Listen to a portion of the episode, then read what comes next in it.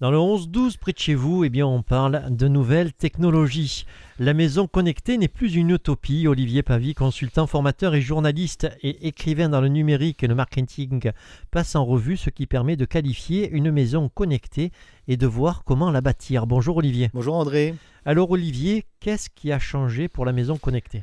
Tout a changé pour la maison connectée depuis que les box des opérateurs se sont installés dans tous les foyers et que les technologies de communication entre équipements électroniques connectés, que l'on appelle le plus souvent des objets connectés, se sont retrouvés avec des compatibilités à la fois en termes de communication avec le réseau global de la maison et avec les technologies de réseau dédiées aux objets connectés.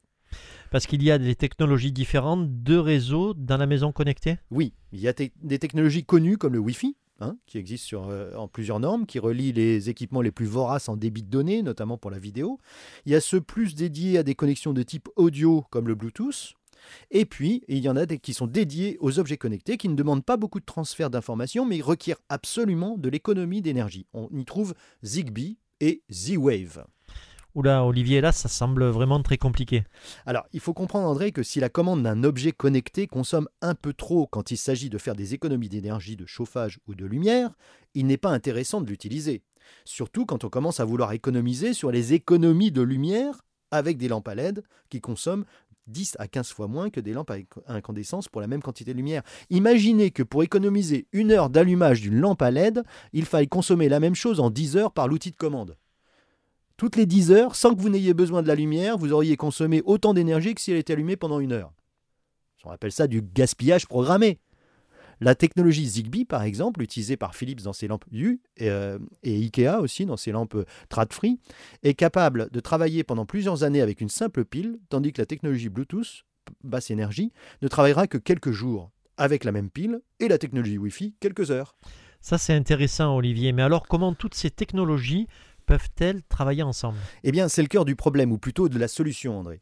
Il existe ce que l'on appelle des ponts entre toutes ces technologies de la même manière qu'un smartphone sait travailler avec le réseau Wi-Fi et le réseau de téléphonie GSM, 3G ou 4G et bientôt la 5G.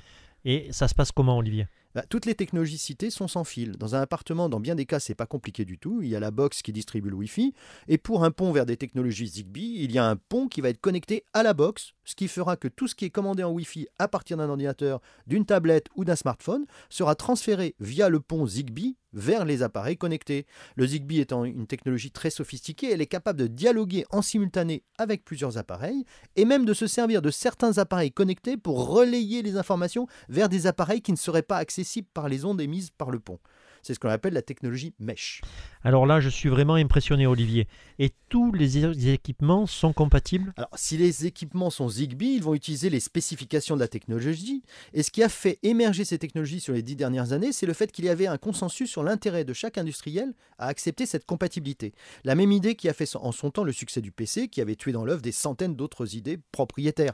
Néanmoins, cette fois, le Zigbee n'a pas été pensé pour être le plus petit commun dénominateur, en excluant le meilleur au profit du service de base, il est ouvert à toutes les propositions qualitatives et peut se commander par tout type de pont qui respectera la norme, au moins pour un service donné. Par exemple, pour des lampes, il y a une compatibilité avec toutes les marques de lampes qui respectent la norme, même si elles ne sont pas toutes, euh, elles n'ont pas toutes les mêmes fonctionnalités. On voit cela avec les lampes Philips U, Osram, Ikea et quelques autres. Pareil avec les robinets thermostatiques sur les chauffages à base d'eau chaude ou le pilotage de radiateurs électriques. On peut faire des choses assez proches avec la technologie Z-Wave, nettement moins sophistiquées et pas pour, pas pour autant moins chères en fait. Hein. Alors Olivier, une conclusion? Bah, Je n'ai pas parlé de tous les services, juste des fondations. Je reviendrai sur ce sujet assez fréquemment.